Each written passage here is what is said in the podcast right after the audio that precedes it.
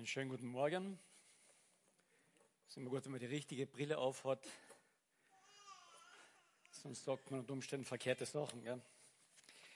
Ich soll noch ganz kurz danken von Shukris, die in der, der Moslems arbeiten in Deutschland und die sehr stark übers Internet auch versuchen, die zu erreichen. Und sie haben eine kurze Weihnachtsbotschaft eben geschickt, dass sie über Weihnachten auch so ein Café da eingerichtet haben über das Internet und sehr, sehr viele erreicht haben und sich sehr bedanken für alle Fürbitte und auch, dass das so gut gelaufen ist.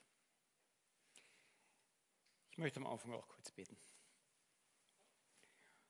Vater im Himmel, ich danke dir immer wieder, dass du über so vielfältige Art und Weise Menschen erreichst, dass dein Wort nicht aufgehalten werden kann und danke, dass du uns dazu immer wieder gebrauchst. Das ist einfach ein Vorrecht, eine Gnade, die wir nicht verdient haben. Dass wir in deinem Wort forschen dürfen, es weitergeben dürfen. Und deswegen bitte ich dich jetzt auch, dass du uns diese Gnade schenkst, dass wir durch dein Wort, durch deinen Geist erkennen wieder, wer du bist, wie du bist. Gib du uns dazu Gnade zum Reden und zum Hören, bitte. Amen.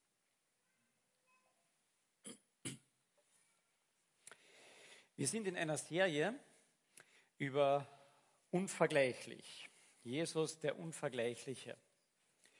Und wir sind heute an dem Teil Jesus der wiederkommende Herrscher. Und als ich dazu eingeteilt worden bin, dieses Thema zu machen, habe ich gedacht, ah, super, das ist mein Thema. Haben wir ja gerade über die Offenbarung und Daniel und, und, und verschieden gesprochen und gearbeitet. Toll. Und dann habe ich mich angefangen hinzusetzen und ich habe gemerkt, ich kenne den kaum. Jetzt denkt ihr vielleicht, wieso steht der da vorne draußen? Ja? Was hat er uns dann zu sagen? Aber ich habe mehr und mehr gemerkt, ich kenne die ganzen Geschichten von Jesus. Wir kennen die Weihnachtsgeschichte. Wir haben die ersten Teile gemacht. Jesus kam als Mensch, Gott in Menschengestalt. Haben wir gehört drüber. Wir haben gehört, wie, wie nahe er uns kommen möchte. Im vorletzten Mal haben wir gehört, Jesus, der hohe Priester, ja, kann man das nächste Mal. Er ist zu, kann man nicht, ja, passt schon. Er ist Schöpfer von Ewigkeit zu Ewigkeit gewesen. Er war von Anfang an, er ist äh, aber für uns als leidender Knecht gekommen und er ist für unsere Sünden bestraft worden. Und das nächste war, das nächste, der hohe Priester. Jawohl, er ist zu Gott gegangen. Wir haben einiges gehört. Er ist jetzt König und Priester und haben hauptsächlich auf das Priestertum geschaut. Er vertritt uns dort. Wir haben einen, einen Fürbeter bei Gott, der uns dort vertritt, wie niemand anders uns vertreten kann. Also wenn ihr alle sagt, ja, ihr betet für mich, weil ich vielleicht gesundheitlich angeschlagen bin, wow, super. Aber wie dieser hohe Priester Jesus Christus sagt, er bittet für mich, dass mein Glaube nicht aufhört, dann sage ich, wow, das ist großartig. Da steht jemand anderes für meinen Glauben ein, weil er zu schwach ist, der Glaube. Wir denken immer, unser Glaube muss so stark sein, so großartig sein. Nein, wir brauchen einen Priester, der großartig ist, der in uns einen Glauben geweckt hat, angefangen hat. Und wir dürfen einsteigen und jetzt weiter vertrauen, aber er ist der Garant unseres Glaubens. Das haben wir so die letzten Male gehört. Und dann haben wir auch gesehen, eben, dass er Friedefürst ist, dass er ein Priester und König ist nach der Ordnung Melchisedeks und dort steigen wir eigentlich heute ein. Jesus, der Wiederkommende, was ist er eigentlich? Wie ist er? Und ich habe mit Paulus sagen müssen, ich kenne ihn eigentlich nicht mehr. Ich kenne den ins Fleisch gekommene. Ich kenne sehr viele Geschichten von ihm. Ja, also die meisten kennen ganz viele Geschichten von Jesus. Ja, der gute Hirt und das verlorene Schaf und seine Gleichnisse und wie er geboren worden ist und gekreuzigt worden ist, wie er verfolgt und worden ist von den Pharisäern, wie er die zwölf Jünger immer, die bei ihm waren, begleitet hat und gelehrt hat. All diese Geschichten kennen wir zum großen Teil. Aber dann sagt der Paulus, aber so kennen wir heute Christus nicht mehr nach der Auferstehung und Himmelfahrt. Wir kennen ihn nicht mehr nach dem Fleisch. Und selbst wenn Leute, zur Zeit Paulus haben wir Leute Jesus noch persönlich gekannt, wenn Leute ihn persönlich gekannt haben, sagt er, so ist er nicht mehr. Ja, er ist immer noch der gute Hirte, er ist immer noch der Weg, Wahrheit und Leben, all das. Aber er ist nicht mehr Gott im Fleisch, sondern er ist der Verherrlichte. Der Vater hat ihn auferweckt. Er hat einen neuen Leib. Er hat eine Neuartigkeit, die uns vielleicht im ersten Moment etwas fremd ist, weil wir uns damit sehr wenig auseinandersetzen. Also ich, habe jedenfalls gemerkt, wie wenig habe ich, mit, ich mich mit diesem Jesus auseinandergesetzt, der jetzt in diesen himmlischen Orten, in dieser unsichtbaren Welt ist, zwar uns umgibt, aber anders ist.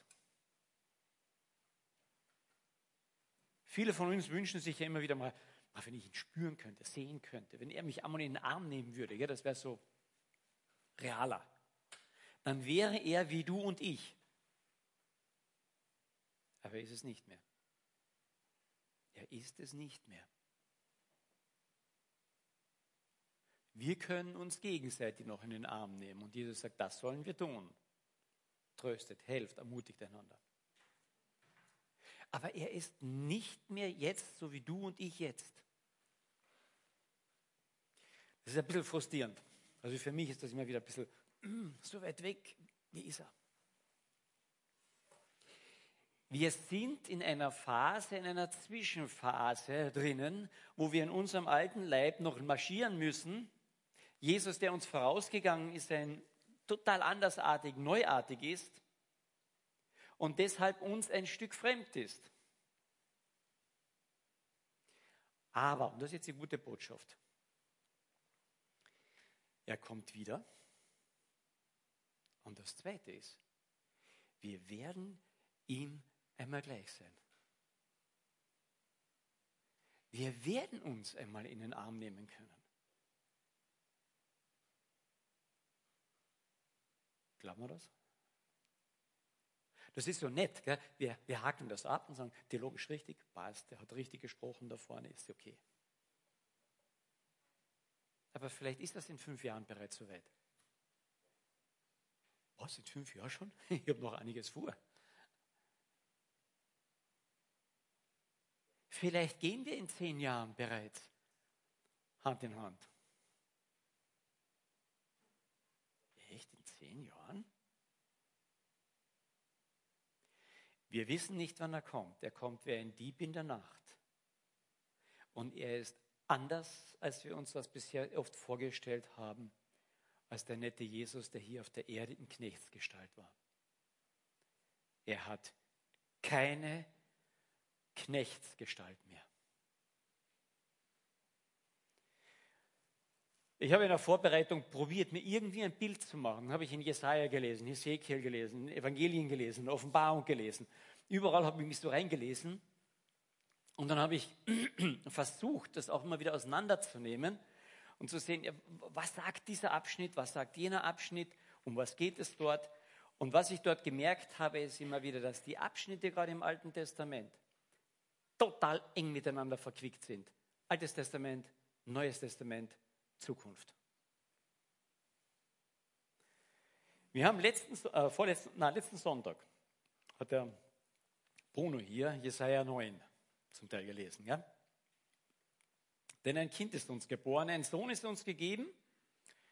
Wow, Weihnachten. Aber schon die zweite Hälfte hier, ein Kind ist uns geboren, passt.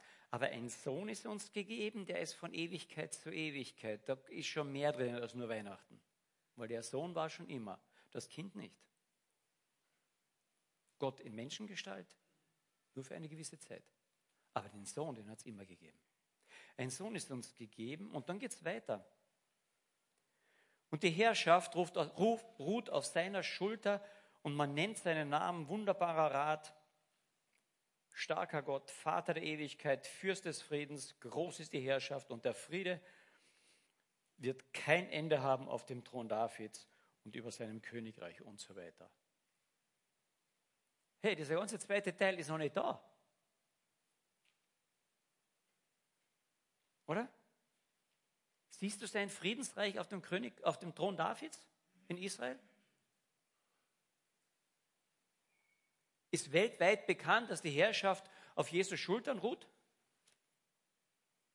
Herrscht er als König? Ist Recht und Gerechtigkeit von Ewigkeit zu Ewigkeit bereits da? Nein. Nein. Versteht ihr, allein in diesen zwei Versen, Jesaja 9, 5 und 6, haben wir die ganze Weihnachtsbotschaft auf der einen Seite drin, auf der anderen Seite die ganze Zukunftsmusik, auf die wir warten. Manchmal tun wir es so, ah, das ist schon alles so im Herzen, das ist euch schon perfekt und schon so drinnen. Und dann atmen wir einmal fröhlich durch und dann geht es wieder in diesen Saualltag hinein. Ja?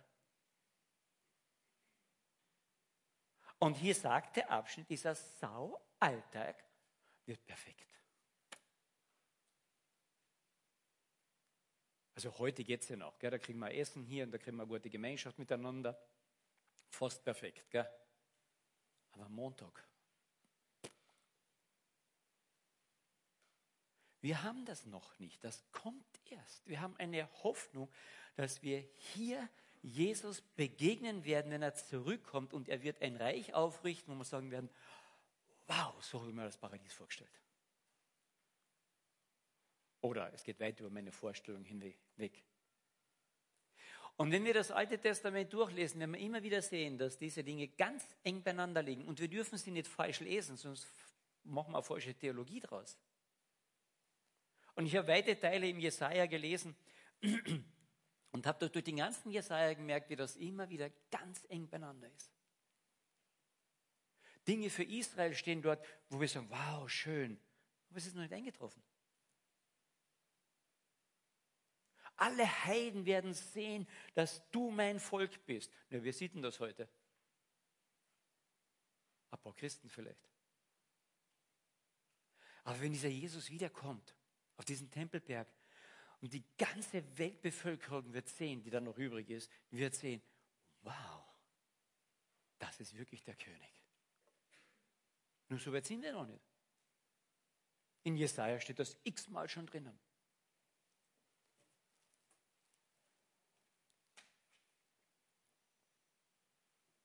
Jesaja 49. Nun so spricht der Herr, der mich vom Mutterleib, also in Bezug auf Jesus, vom Mutterleib an für sich zum Knecht gebildet hat, um Jakob zu ihm zurückzubringen und damit Israel zu ihm gesammelt werde. Ich bin geehrt in den Augen des Herrn und mein Gott ist meine Stärke geworden. Das sehen wir von Jesus, jawohl. Ja, er spricht, es ist zu wenig, dass du mein Knecht bist, um die Stämme Jakobs aufzurichten und die Bewahrten Israels zurückzubringen. So mache ich, Gott, dich, Jesus, zum Licht der Nationen. Ha, das haben wir heute. Nicht nur für Israel, sondern auch für uns ist er, ist er gekommen. Dass man dein Heil, dass man, das, Entschuldigung, dass mein Heil reicht bis an die Enden der Erde. Na, die Enden der Erde sind schon alle heil? Nein. Es wird verkündigt, sein Heil bis an die Enden der Erde. Aber Heil ist noch nicht. Auf das warten wir. Wir warten noch auf diesen Wiederkommenden. Ihr könnt den ganzen Jesaja einmal lesen, tut das ruhig, nicht immer einfach zu verstehen, aber probiert herauszufinden, was ist für die Geschichte dort. Zum Glück hat sie dort diese Überschriften, da geht es dann um Babylon und um Kyros und all diese verschiedenen. Aber dann geht es um das Volk Israel, um Israel und Jakob, das bist nicht du und ich. Dann geht es um sein Volk. Ups, sein Volk, wer ist das? Da können wir wieder ein Stück dazu. Die Heiden, da können wir wieder ein Stück dazu.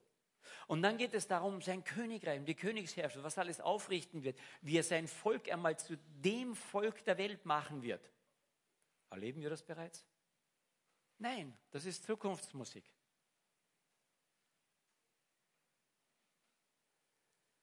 Da denke ich, so ein Mini-Völkchen, Israel, also mein, Österreich ist nicht sehr groß, gell?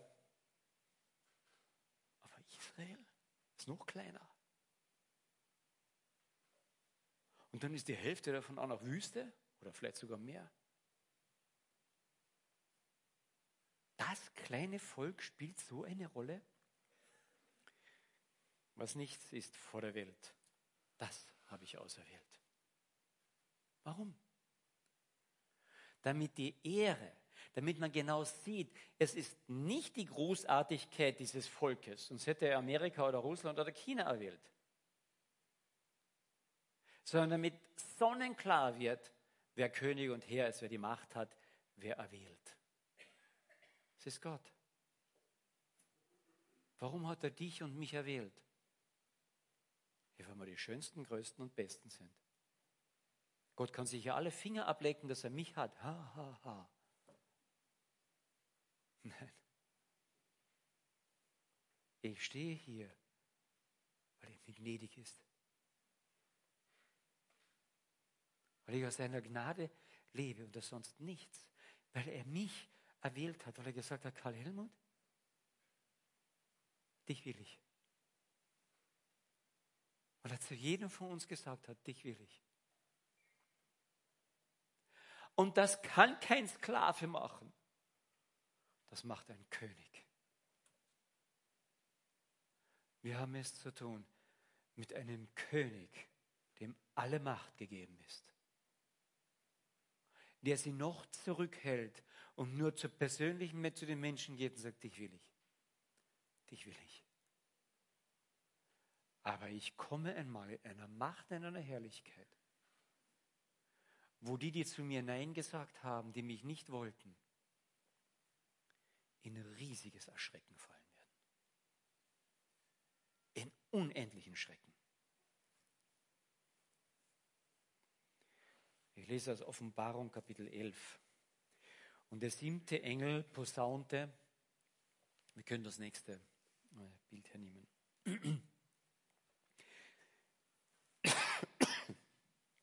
Und der siebte Engel posaunte und es geschah laute Stimmen im Himmel, die sprachen,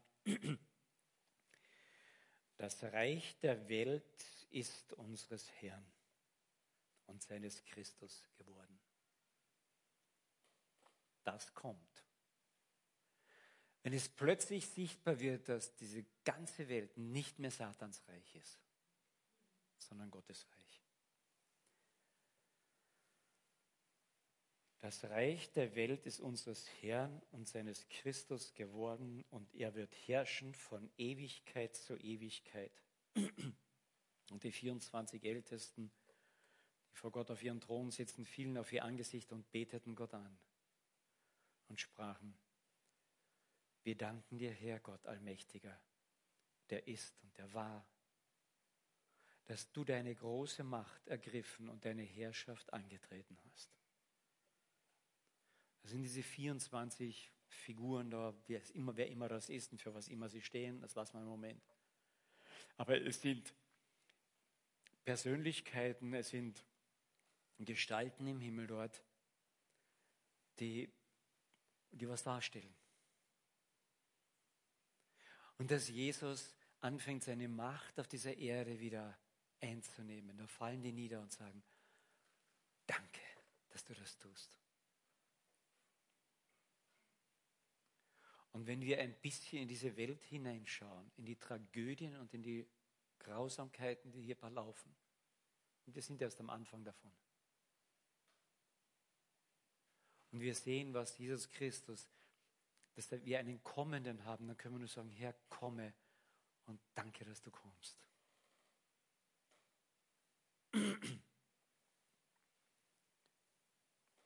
Wir danken dir, Herr Gott Allmächtiger, der ist und der war, dass du deine große Macht ergriffen und deine Herrschaft angetreten hast.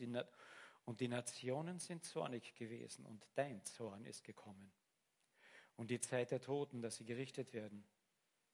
Und dass du den Lohn gibst deinen Knechten, den Propheten und den Heiligen und denen, die deinen Namen fürchten, den Kleinen oder den Geringen und den Großen. die verdirbst, welche die Erde verdirben.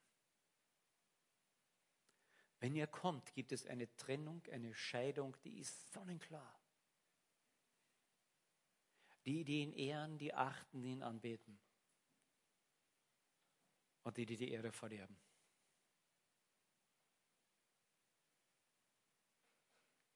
Und dann steht ein Vers da, wahrscheinlich ein spezieller Vers für mich, weil ich liebe das Alte Testament. Offenbarung 11, Vers 19, da steht dort, und der Tempel Gottes im Himmel wurde geöffnet. Erinnern wir uns, diese Stiftshütte, diese, diese Art Tempel, den Mose gezeigt bekam von Gott auf dem Berg oben, den er nachbauen sollte in irgendeiner Art und Weise hier. Dieser Originaltempel wurde geöffnet im Himmel und die Lade seines Bundes wurde in seinem Tempel gesehen. Das denkt man, ja, hm, was soll das? Wenn das ein Hebräer liest, dann sagt er, Hilfe, ich bin tot. Weil er spricht von der Herrlichkeit, von der Gegenwart Gottes. Da konnte keiner hin. Das war ein Bereich, das ist Gott und wir und Gott, das geht nicht. Oder doch? Am Anfang schuf Gott Himmel und Erde und dann schuf er den Menschen in seinem Bilde, in seinem Abbild. Und er ging spazieren mit ihm im Garten Eden. Gott und Mensch sollten immer Gemeinschaft haben. Und dann zerbricht das im Sündenfall. Und dann sucht Gott immer wieder und sagt, ich möchte zu diesem Menschen. Aber er ist sündig. Und doch möchte ich zu diesen Menschen. Und dann, dann macht das Vorhänge und, und äh, schützt den Menschen vor sich selbst, vor Gott. Weil das, das Ungerechte kann mit dem Gerechten, das, wenn das zusammen ist, dann vergeht das eine. Und so stiftet er diese Stiftshütte und den Tempel, wo er sagt, ich will bei euch wohnen, aber ich, ich, ich schütze euch vor mir. Und deswegen durfte ins Allerheiligste auch niemand hinein. Und dieses Bild, das zieht sich durch die ganze Bibel hindurch. Und dann kommt Gott auf die Erde und die Erde vergeht, oder? Nein. Er nimmt, er nimmt Menschengestalt an, um uns zu schützen. Und nicht nur das. Er nimmt Menschengestalt an, um Strafe, Sünde, alles auf sich zu nehmen auf sich selbst, damit wir frei sind und doch noch in die Gemeinschaft Gottes hinein können. Und dieses Anliegen Gottes, er will zu uns, Mensch und Gott, wir gehören zusammen. Du bist eine Schöpfung in meinem Abbild, wir gehören zusammen. Das zieht sich durch die ganze Bibel hindurch. Und dann steht hier am Ende der Zeiten, und der Tempel Gottes im Himmel wurde geöffnet und die Lade seines Bundes wurde in seinem Tempel gesehen. Und dann steht nur noch genau eine Wiederholung eigentlich vom 2. Mose. Und es geschahen Blitze und Stimmen und Donner und Erdbeben und ein großer Hagel. Der Johannes kann es nicht anders beschreiben als, das ist eigentlich Weltuntergang und doch ist es immens. Als das Volk diese Blitze Donner sah, als Gott sich da offenbarte auf dem Berg ein Stück, sagte, ich kann nicht. Mose, geh du hinauf. Und als Mose hinaufgeht und anfängt, mit Gott wirklich Gemeinschaft zu haben, sagt der Herr, ich möchte deine Herrlichkeit sehen. Und es ist mir egal, wenn ich dabei sterbe.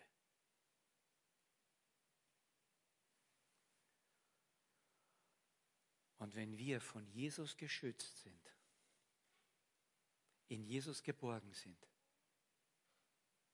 dann muss ich irgendwann in unserem Leben genau das regen. Herr, ich möchte deine Herrlichkeit sehen. Ich möchte dabei sein, wenn du wiederkommst. Ich möchte deine Herrlichkeit sehen. Ich weiß, ich sterbe dabei, aber ich werde trotzdem leben. Ich werde verwandelt werden. Ich möchte deine Herrlichkeit sehen.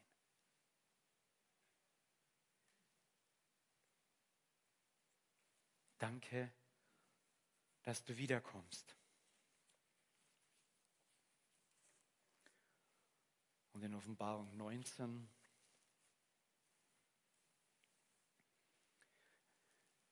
als Jesus wiederkommt. Und ich sah den Himmel geöffnet und siehe ein weißes Pferd, das spricht immer von der Königsherrschaft auch. Und der auf dem Pferd saß, der heißt Treue und wahrhaftig und der richtet und führt Krieg in Gerechtigkeit. Seine Augen aber sind eine Feuerflamme und auf seinem Haupt sind viele Diademe oder viele Kronen, viele ähm, Herrschaften vereint. Und er trägt einen Namen geschrieben, den niemand kennt, als nur er selbst. Und er ist bekleidet mit einem in Blut getauchten Gewand. Und jetzt heißt sein Name Durchnamen? Das Wort Gottes. Und die Truppen, die im Himmel stehen, folgten ihm auf weißen Pferden bekleidet mit weißer reiner Leinwand und aus seinem Mund geht ein scharfes Schwert hervor, damit er mit ihm die Nationen schlägt und er wird sie hüten mit eisernem Stab. Und er tritt die Kälte des Weins, des Grimms, des Zornes Gottes, des Allmächtigen. Und er trägt auf seinem Gewand und an seiner Hüfte einen Namen geschrieben, König der Könige, Herr der Herren. Es ist Jesus Christus. So ganz anders, gell? Wir haben ihn gern als den guten Hirten, den netten Begleiter. Aber dieser Wiederkommende ist so ganz anders auch. Ja, er ist doch ewig Vater, Friedefürst und so weiter. Aber wenn er wiederkommt, ist er auch Richter, ist er König, ist er Herr. Und ich denke, warum sich im Himmel das Allerheiligste öffnet und man die Bundeslade sieht, ist, weil Gott damit etwas zeigen will. In der Bundeslade waren drei Gegenstände. Der Stab Aarons, der geblüht hat. Die Bestätigung des Hohen Priesters. Und wenn am Ende der Zeiten dort hineingeschaut wird, will Gott einfach sagen, ich bestätige meinen hohen Priester und er wird sichtbar werden jetzt.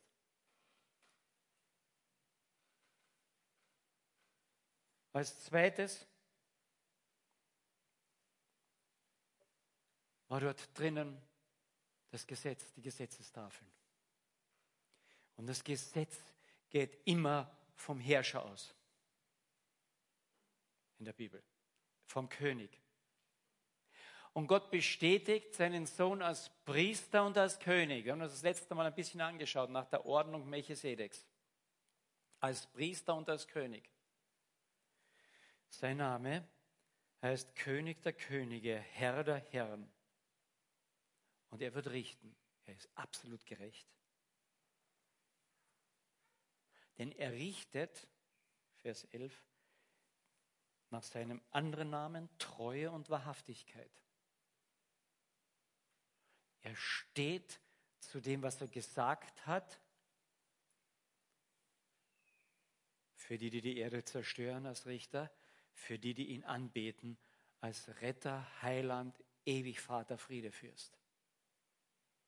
Immer in Treue und in Wahrhaftigkeit.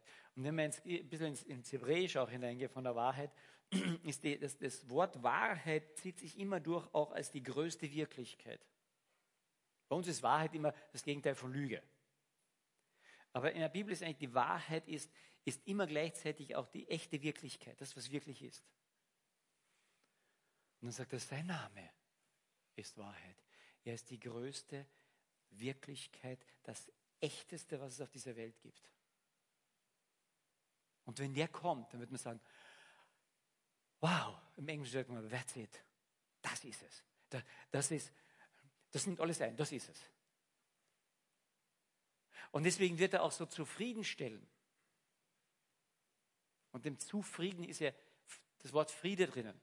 Wenn er kommt, ist alles, es passt. Es passt alles. Es ist die Wahrheit. Es passt. Und deswegen, die, die Ältesten da beten an, sagen, du nimmst dein Reich jetzt ein. Jetzt, jetzt passt alles. Danke. Als König, als Richter, als Herr, in Treue, in Wahrheit. Und er wird die Nationen richten. Damit meint er immer auch die Außenstehenden. Und sein Gewand ist in Blut getaucht. Blutig. Und ich denke, was hier gemeint ist, ist, es ist sein Blut. Und zu zeigen, durch sein Blut ist Gerechtigkeit passiert. Die Sünde ist bestraft worden. Ich bin gerecht. Ich Sünde kann ich nicht einfach durchgehen lassen. Aber wer das annimmt, dass es für ihn passiert ist, da ist die Strafe vorbei.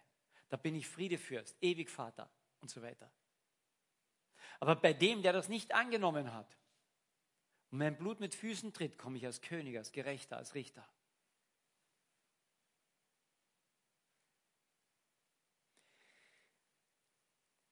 Und er trägt auf seinem Gewand und an seiner Hüfte einen Namen geschrieben, König der Könige, Herr der Herren.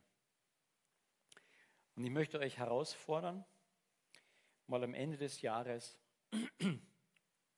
versuchen, Jesus kennenzulernen von einer anderen Seite. Nicht nur von dieser, wir haben es gerne, den Netten, den Gnädigen, den Freundlichen, den, ja, guten Hirten.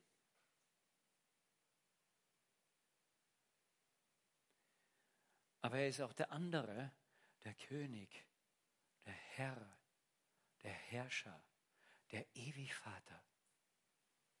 Und wenn du das, gerade durch das Alte Testament durchgehst, aber auch, auch in der Offenbarung, da kommt das mit einer Macht durch, dass hier jemand ist, der ist so gewaltig und groß da verblassen letztlich alle Bilder. Denn gleich nachdem er sagt, er ist treu und wahrhaftig, seine Augen sind wie Feuerflammen und er richtet, und er trägt einen Namen. Das heißt, er hat eine Identität, ist das, der geschrieben ist. Aber niemand kennt ihn. Nur er selbst. Jesus Christus und Gott hat eine Identität, eine Größe, eine Ausdehnung, die können wir nicht bezeichnen, die können wir nicht einmal denken. Da ist eine, eine ja, ich habe kein Wort dafür, ja, eine Gewaltigkeit dahinter, die können wir nicht einmal benamen. Es gibt Teilbereiche, die können wir benamen, König, Herr und Vater. Und das ist für uns auch zugänglich. Aber es gibt dahinter einen Namen, eine Identität, die kennt nur er. Denn er ist Gott. Er ist Gott. Warum sage ich das hier so? Weil wir heute in einer Tendenz stehen, dass ich von Gott nur das akzeptiere, was ich verstehe. Na, so kann aber Gott nicht sein. So verstehe ich das nicht. Entschuldigung. Darf er Gott sein? Muss er sich dir und mir immer so vorstellen, wie ich das verstehe und haben möchte? Oder ist er Gott? Darf dieser Gott, dieser gewaltige Herr in dein Leben hineinreden, wie er will? In dem gleichen Jesaja und dann auch im Mistekia steht dieses Bild von diesem Töpfer. Ach ja, und wie die kleine Schale sie auf der Töpferschale drehen, wir sagen, nein, also hier möchte ich einen Henkel haben und hier möchte ich ein bisschen schöner ausschauen und hier möchte ich mich noch, ich weiß nicht was alles. Und dann steht dort, Darf der Töpfer nicht ein Gefäß machen, wie er es will? Darf Gott dich und mich im kommenden Jahr formen, wie er es will?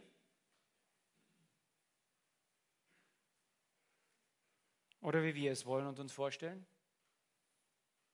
Das geht mir manchmal so was gegen den Strich. Ich darf ja jetzt schon ein bisschen zurückschauen auf mein Leben. Ja? Ich hätte es anders gemacht. Einige von euch wahrscheinlich auch, gell? Darf Gott in dein Leben hineinreden, wie er will? Weißt du, was du dann zu Gott nie sagen kannst? Nie. Nein, Gott.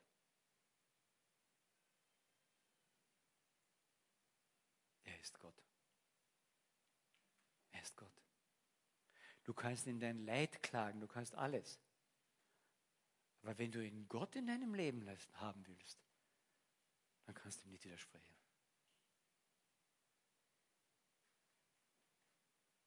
Dann wirst du dich letztlich beugen, so wie diese 24 Großen im Himmel,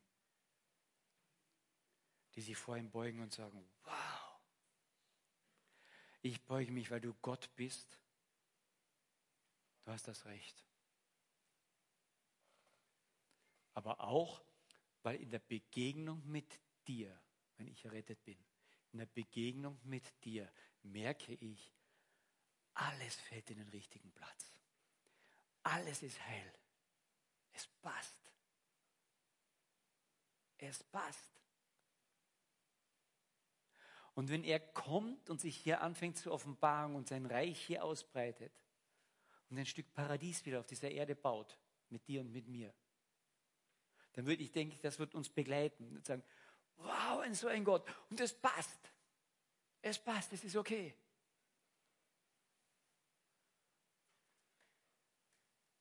Wenn du durch dein Leben schaust, wenn du die Zukunft anschaust, wenn du den heutigen Tag anschaust, wir haben heute schon die ersten Entschuldigungen bekommen. Ja, es wird nicht alles perfekt werden. Und wenn Gott da ist, wird es passen, es passt. Es wird ein absolutes Wow, danke sein. Vielleicht schon in zehn Jahren. Kann sein. Vieles in unserer Zeit spricht dafür. Und wenn in der Bibel steht, dass das schnell ist oder bald ist, dann denken wir, ja, 2000 Jahre jetzt. Und da müssen wir aufpassen, das ist oft gemünzt auf die letzte Zeit, dass sie schnell sein wird im Vergleich zu den anderen Zeiten, wo oft hunderte von Jahren eine gewisse Herrschaft war. Aber in der letzten Zeit wird es sehr schnell sein. Und der Daniel spricht von diesen zweimal dreieinhalb Jahren, von diesen sieben Jahren.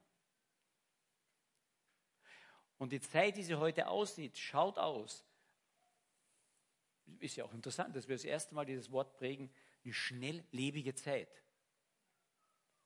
Also vom Mittelalter kenne ich das nicht. Da war das schnellste eben das Pferd, gell? Und heute reden wir schon vom Beamen, gell, fast. Aber wo in einer Bruchteil von einer Sekunde wir die Information um die ganze Welt haben. Schnell. Und die Bibel spricht davon. Ich komme bald, ich komme schnell. Wenn ich komme, geht das letzte Teil, der letzte Teil rasch. Sehr überraschend. Sind wir bereit? Freuen wir uns auf sein Kommen? Dass er sagt, ich bin König, Herr, Priester nach der Ordnung Melchisedeks. Vater, Friedefürst, Richter und König. Eine unendliche Macht. Wo alles passt. Ich möchte noch beten. Herr Jesus Christus, danke, dass wir dich anbeten dürfen. Und wenn wir dich ein bisschen von dieser anderen Seite kennenlernen dürfen durch dein Wort, dann, ja, dann fehlen uns die Worte oft und das ist auch okay so. Wir können uns nur beugen vor dir und dir danken, du wirst dein Reich antreten, vielleicht schon bald.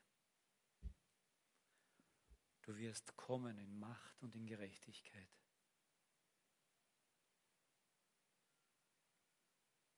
unendlicher Fülle und in einer Liebe und Nähe zu uns, von der wir nur träumen können.